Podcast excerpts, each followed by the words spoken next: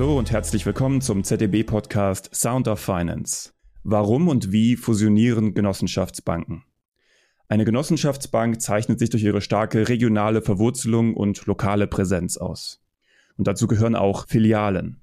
Aber die Zahl der Genossenschaftsbanken hat sich in den letzten 20 Jahren von 1794 auf 814 mehr als halbiert. Und bei der Anzahl der Bankstellen ist die Zahl im selben Umfang zurückgegangen. Treiber dieser Entwicklung sind unter anderem Fusionen. Durch Fusionen werden die Grenzen der traditionellen Region überschritten und es entstehen neue Geschäftsgebiete. Wie lässt sich aber der Bezug zur Region im Fall einer Fusion fortsetzen? Wie schafft man es, das oftmals stark an Personen gebundene Vertrauen der Kunden zu erhalten? Und wie geht man damit um, wenn regional verwurzelte Unternehmenskulturen integriert werden müssen? Mein Name ist Martin Wolfslast und über diese Fragen spreche ich heute mit Stefan Dreier. Stefan ist Partner im ZEB und segmentverantwortlich für die Genossenschaftsbanken in Deutschland. Thematisch begleitet er Genossenschaftsbanken vor allem in strategischen Fragestellungen, in der Restrukturierung und insbesondere bei Fusionen, von denen er in 25 Jahren über 50 begleitet hat. Hallo Stefan. Hallo Martin, herzlichen Dank für die Einladung heute. Ja, sehr gerne.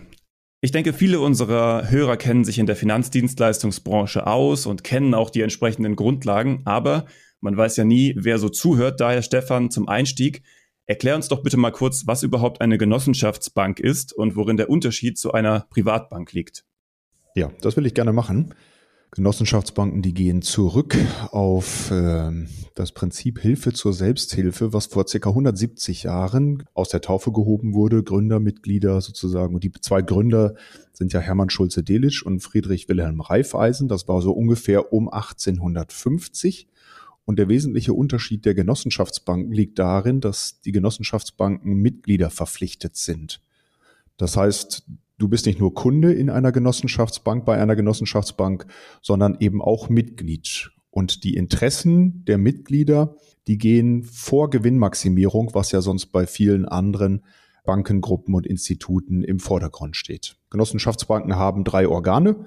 Vorstand und Aufsichtsrat ist relativ eingängig und die Mitgliederversammlung oder wenn es sich um eine größere Genossenschaftsbank handelt, die sogenannte Vertreterversammlung ist dann halt das dritte und wesentliche Organ einer, einer Genossenschaftsbank.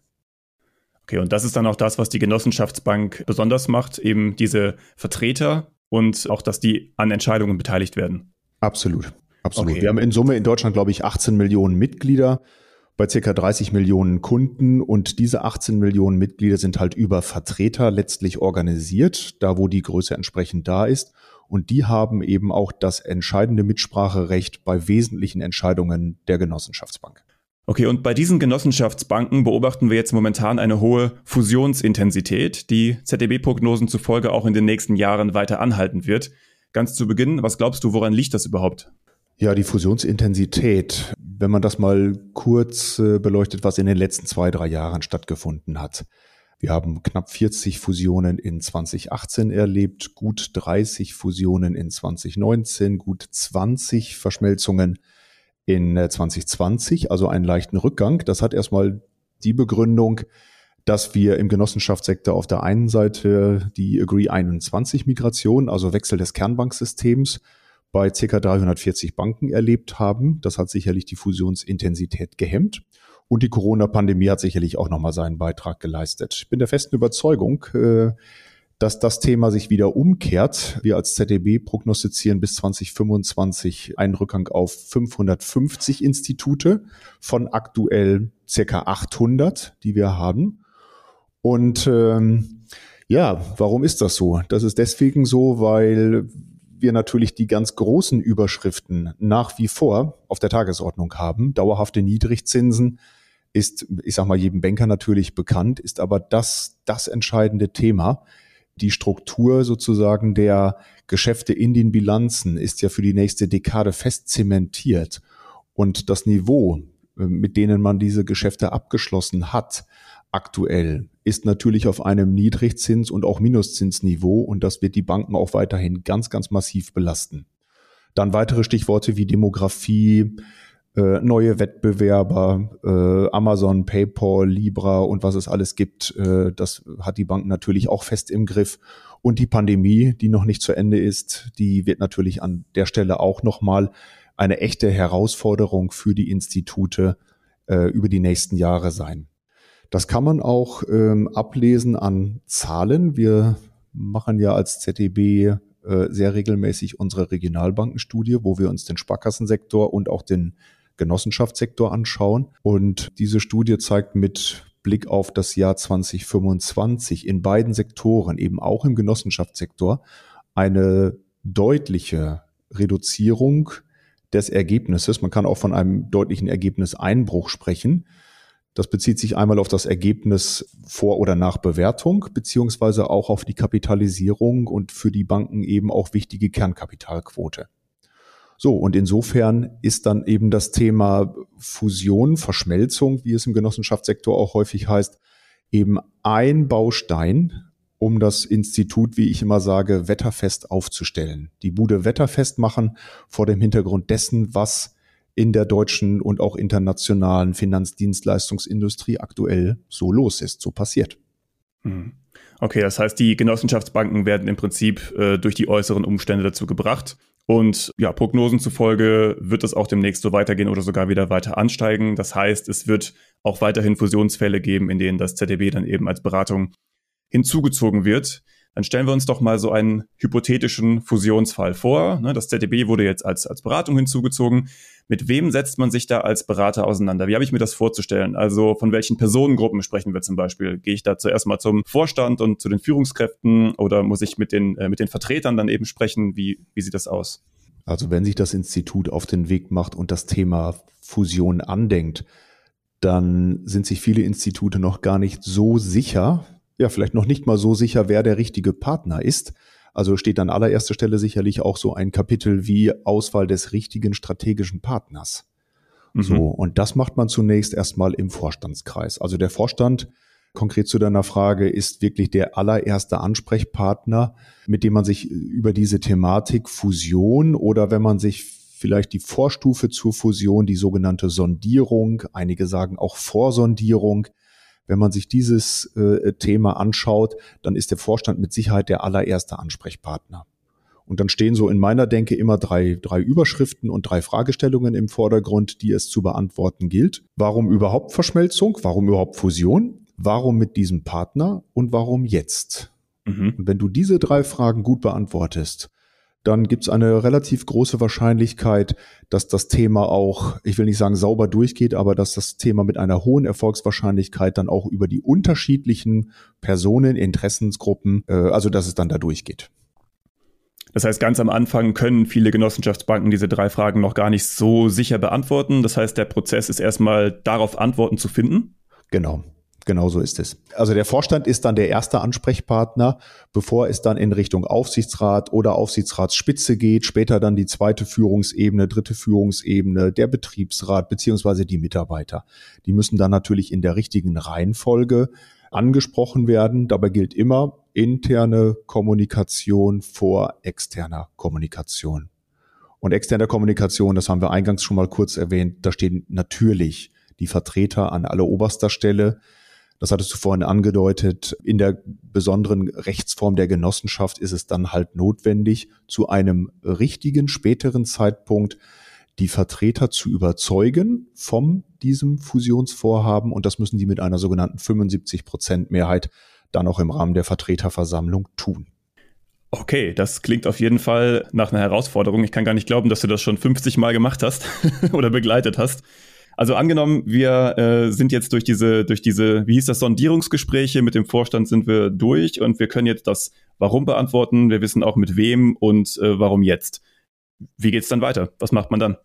Dann ist der nächste Schritt sicherlich, wenn, wenn, die, wenn die sogenannte Fusionsstory, wenn die mit dem Vorstand klar ist. Und das machen wir dann über mehrere Workshops, über Einzelgespräche. Du kannst dir vorstellen, in diesem schwierigen Thema Verschmelzung, Fusion, da sind ganz viele Positionierungen und Interessen mit im Spiel. Jeder versucht natürlich, gehen wir mal von einer Zwei-Banken-Konstellation aus, zwei Genossenschaftsbanken möchten äh, in die Fusion. Jeder möchte natürlich sein Institut bestmöglich verkaufen. Und insofern muss dieser Verhandlungsprozess überhaupt erstmal durchlaufen werden. Das sind dann, wie gesagt, Einzelgespräche, die man im, im Vier-Augen-Gespräch sinnvollerweise durchführt, weil es, wie ich immer sage, es gibt nichts Stärkeres als die Kraft des persönlichen Gesprächs.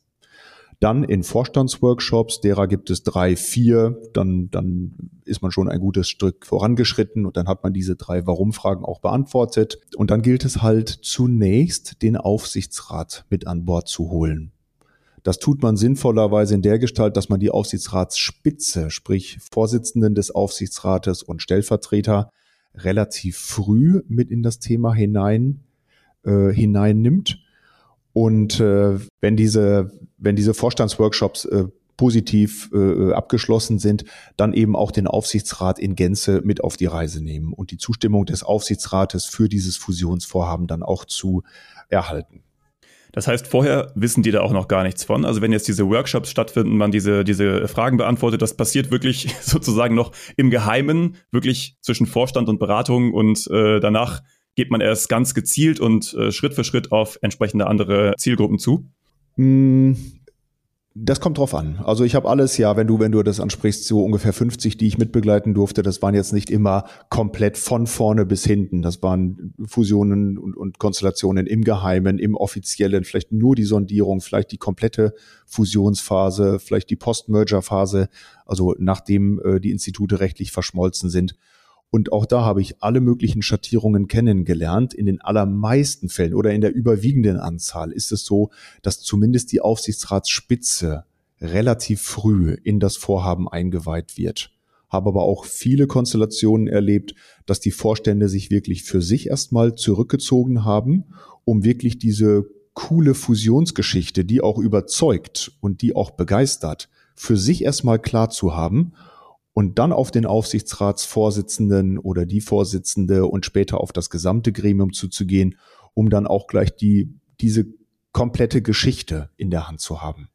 Aber in der überwiegenden Anzahl ist es so, dass zumindest die Spitze relativ frühzeitig involviert ist.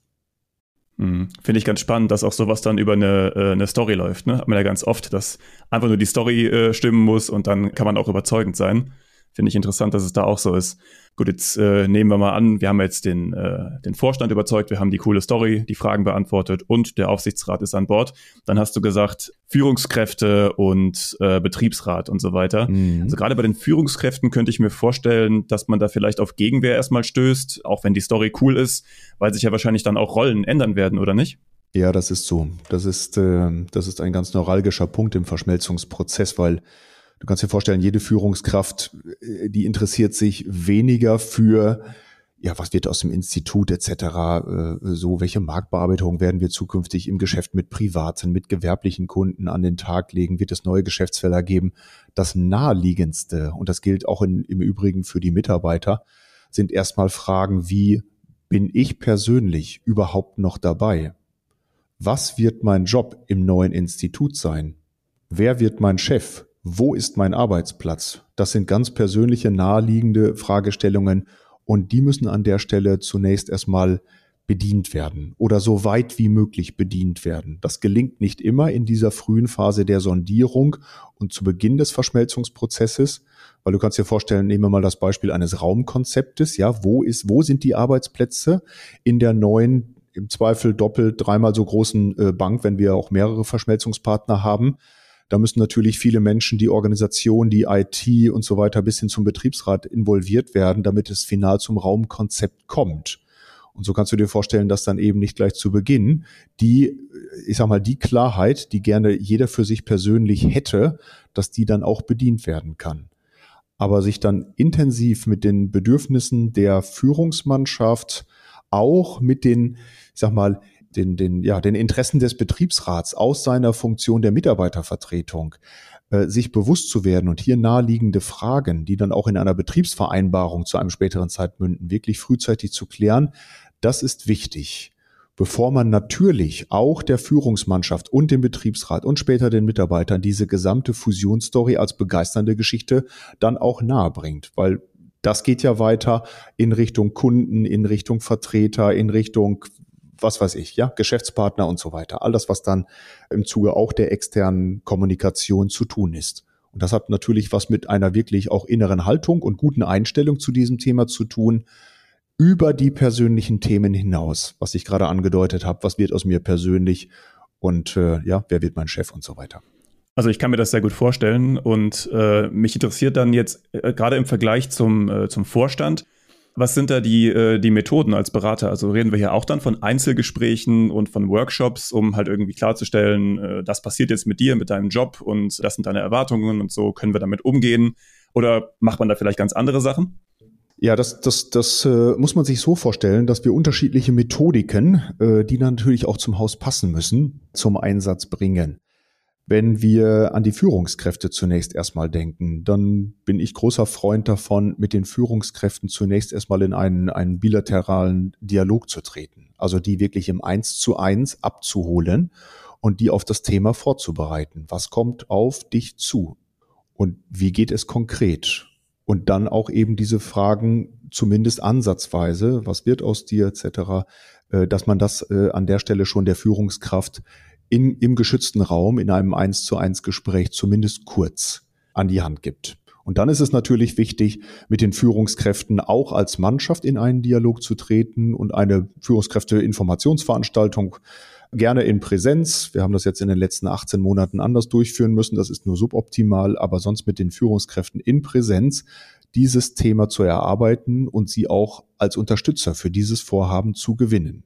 So, und das ist sicherlich nicht mit einer, äh, mit, mit einer einzigen Sitzung getan, mit einem einzigen Führungskräfte-Meeting, sondern das ist an der Stelle auch wirklich Kernerarbeit und dranbleiben als zuständiger Vorstand, seine Führungskräfte, seine Führungskraft für dieses Vorhaben zu gewinnen um auch die Führungskraft als Multiplikator für den weiteren gelungenen, hoffentlich gelungenen Kommunikationsprozess zu gewinnen. Mhm. Und äh, der Berater wird der in in diesen Gesprächen oder in diesen Veranstaltungen, naja, wird er eher als Unterstützer wahrgenommen, der mir dabei hilft als Führungskraft oder eher als, äh, als Gegner, der mich da jetzt zu irgendwas bringen will oder irgendeine Veränderung bringt, die ich eigentlich gar nicht will? Das ist ja ein, großer Unterschied, wie man dann damit umgeht. Ja, ja, das ist ein guter Punkt, den du ansprichst. Ich kann ja nur aus, aus unserer ZDB-Erfahrung und, und aus meiner persönlichen Beratungserfahrung sprechen. Das ist natürlich eine Frage der Haltung, wie du in diesen ganzen Prozess einsteigst. Und man kann sich vorstellen, wenn man die Leute gewinnen will und auch Akzeptanz für das, äh, für das Größerwerden und für die Verschmelzung gewinnt, dann muss man natürlich die Führungskräfte auch davon überzeugen, positiv. Und dann würde ich unsere Rolle ganz klar unterstützend und stützend bezeichnen. Nicht, dass wir die Arbeit den Vorständen wegnehmen. Die müssen natürlich schon, ich sag mal, dann ihren Führungskräften klar aufzeigen, um was es geht und, und wie das Ganze äh, vonstatten geht. Aber die Rolle des Beraters ist dann jetzt ganz operativ gesprochen, diese Veranstaltungen vorzubereiten, die Dramaturgie so einer Führungskräftesitzung überhaupt erstmal klar zu machen, dann eine hoffentlich gelungene, in heutiger Zeit vielleicht immer noch PowerPoint-Folienpräsentation, nicht zu vieler Folien vorzubereiten, aber dass diese Geschichte dann eben auch vor dem Hintergrund der Zielgruppe Führungsmannschaft auch überzeugend aufgeschrieben steht und in der Veranstaltung dann eben moderierend auch dem Vorstand zur Seite steht und ja, wenn ich das Stichwort anspreche mit der richtigen Haltung, dann meine ich, es gibt ja viele Menschen, die, die, die erklären dir den ganzen Tag, warum alles nicht geht. Es geht nicht, weil. Und dann hörst du den ganzen Blumenstrauß an Argumenten, warum das alles wieder falsch und schwierig ist. Wenn man mit der Haltung herangeht, es könnte gehen, wenn. Und wir als Berater auch als Brückenbauer, als Ermöglicher für diese Thematik agieren, dann ist das häufig eine sehr kraftvolle Unterstützung des Vorstandes bei seiner Arbeit überzeugend für das Fusionsvorhaben und die Umsetzung der Fusion zu werben. Mhm, okay, verstehe ich. Ähm, ja, wir gehen ja gerade so ein bisschen von, äh, von innen nach außen und dann käme ja irgendwann dieser Schritt, ähm, äh, nach außen zu kommunizieren und dann auch die Vertreter an Bord zu bringen, wenn ich es richtig verstanden habe. Wie geht man daran? Wie sieht es da aus? Ja, die Zielgruppe der Vertreter. Da sind wir bei der, bei der wichtigsten Zielgruppe im äh, Kontext der externen Kommunikation. Ich habe jetzt ganz konkret ein, ein, ein aktuelles Projekt im Hintergrund laufen. Da haben wir erstmal den Spruch geprägt, das Wichtigste ist, dass das Wichtigste das Wichtigste bleibt. Und das ist im Kontext der Fusion eben die Überzeugung der Vertreter, damit auch die 75 Prozent Mehrheit, von der ich vorhin gesprochen habe, damit das auch gelingt. Und wir machen das so, dass wir erstmal per, per Brief, per Infoschreiben sozusagen den äh, Vertretern dieses Vorhaben an die Hand geben. Und das bestmöglich auch, bevor sie es aus der Presse oder von irgendwelchen Mitarbeitern sozusagen dann erfahren. So, weil die Vertreter sind, wie gesagt, die Eigentümer der Bank. Und ich denke, da ist es ganz wichtig, mindestens ein Zeichen der Wertschätzung, vielleicht sogar noch darüber hinaus, dass die Vertreter sehr, sehr früh dann sozusagen von diesem Vorhaben erfahren. Und bevor es irgendwann später mal zur beschließenden Vertreterversammlung kommt, im Rahmen derer dann diese 75 Prozent Mehrheit auch durchgeholt werden muss, ist es wichtig, und so tun wir es häufig, dass wir mit den Vertretern in einen sogenannten regionalen Vertreterdialog gehen. Das heißt, wir splitten die, die Gruppe der Vertreter in eine, ich sag mal, gut handhabbare Gruppe von, von Menschen, im Regelfall plus minus 20. Mit denen kannst du gut in einen Dialog gehen. Da kann man sich, da kann man ringen um die Richtigkeit dieses Weges. Da kann man sich kritische Äußerungen anhören, Dinge, die vielleicht dagegen sprechen aus Sicht der Vertreter. Man kann seine eigenen Argumente gut spielen und die Menschen vom Vorhaben überzeugen und sie hoffentlich auf die richtige Seite an der Stelle ziehen. Und das klappt auch wieder über das persönliche Gespräch im Rahmen, wir nennen das regionale Vertreterdialoge. Und wenn diese regionalen Vertreterdialoge gelaufen sind, dann bekommst du genügend Input, wie du sozusagen dann mit Blick auf die beschließende Vertreterversammlung dich weiter professionell vorbereiten kannst, dass dann am Tag X, nenne ich ihn jetzt mal, dann auch wirklich diese Dinge gut abgewogen, überzeugend transportiert werden und dann auch ein klares Votum nicht nur kurz über 75 Prozent hinübergesprungen, sondern ein kraftvolles Votum in Richtung 100 Prozent der Vertreter ausgesprochen wird. Hm. Ja, es zieht sich so als Thema durch, habe ich den Eindruck. Es geht ja um Menschen ne, und deren Wahrnehmung und die halt äh, ja persönlich zu überzeugen. Das vergisst man oder ich vergesse das manchmal, wenn ich halt über sowas lese. Da wurde wieder eine Fusion gemacht und man liest man halt Zahlen und Fakten, aber dass das letzten Endes alles Menschen sind, die da arbeiten und dass sowas dann auch einfach daran hängt, die zu überzeugen. Das wird mir in diesem Gespräch gerade sehr deutlich. Und das geht noch, und das geht noch weiter, wenn ich das ergänzen darf. Ja. Äh, das ist ja nicht nur mit regionalen Vertreterdialogen äh, äh, getan. Ein etwas unschönes Wort ist jetzt, das ist wie Häuserkampf. Das ist wie wirklich auf die Ebene der Mühe und die Menschen dann auch im Nachgang mit Einzeltreffen und auch mit Telefonie zu überzeugen, deren Sorgen, Ängste nochmal aufzunehmen. Fusion hat immer auch was mit Verlust und äh, anderer Identifikation eben dann mit einem neuen Institut zu tun. Und womit sich die Menschen generell schwer tun, äh, ist Veränderung. So. Und diesen Veränderungsprozess zu begleiten, das ist dann Aufgabe der Gesprächspartner, der Vertreter. Und das sind dann wieder Vorstände oder Aufsichtsräte aus den Regionen, eben die, die eine gute Beziehung zu den jeweiligen Vertreterinnen und Vertretern der Bank haben. Mhm. Äh, muss man das als Berater auch mit den Kunden machen? Also geht man da auch in Dialog, weil ich könnte mir vorstellen, dass auch da das, äh, das Bekannte und Vertraute aufzugeben, ne, wie im Intro bereits erwähnt, das ist halt oft stark an Personen gebunden und äh, gerade bei diesen, diesen regionalen Banken hat man da als Berater mit zu tun oder ist das Sache der, der Genossenschaftsbank?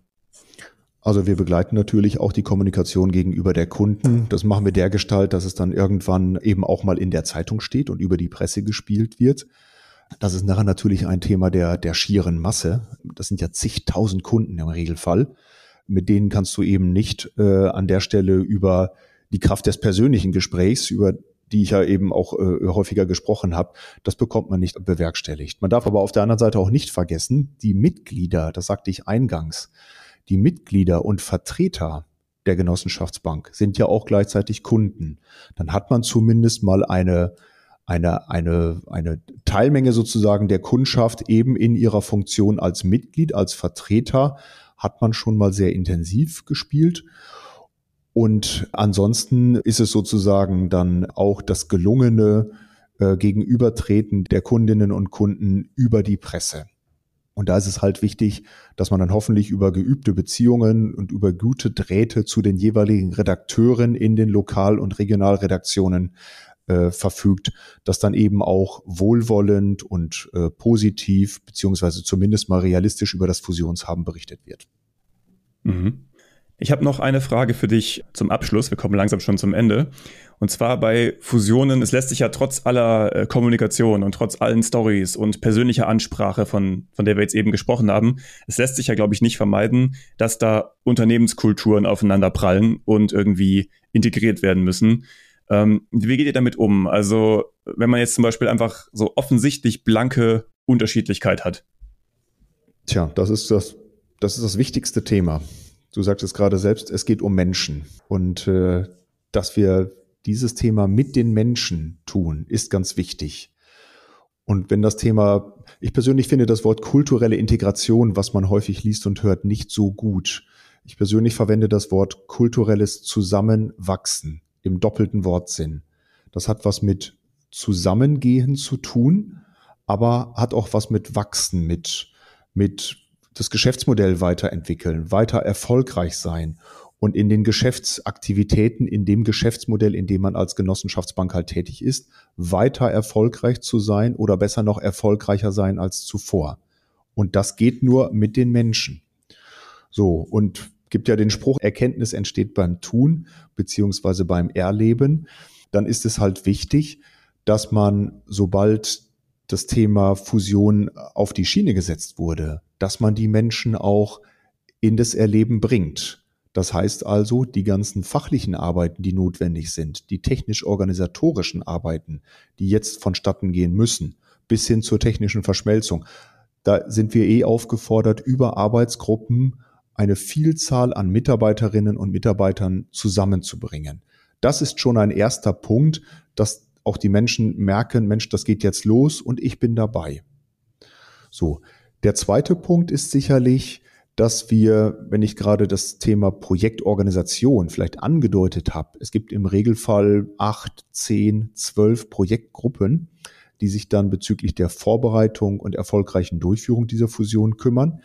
Gibt es eine dieser Projektgruppen, und wir machen das ganz bewusst, die wir dem Namen Mensch und Kultur auch geben. Das heißt, eine Gruppe von Menschen, im Regelfall ein Kernteam von vier bis sechs Personen, bei Bedarf immer weitere helfende und unterstützende Hände, die sich wirklich nur um den Veränderungsprozess, um den Fusionsprozess kümmern, nicht um die Fachlichkeit.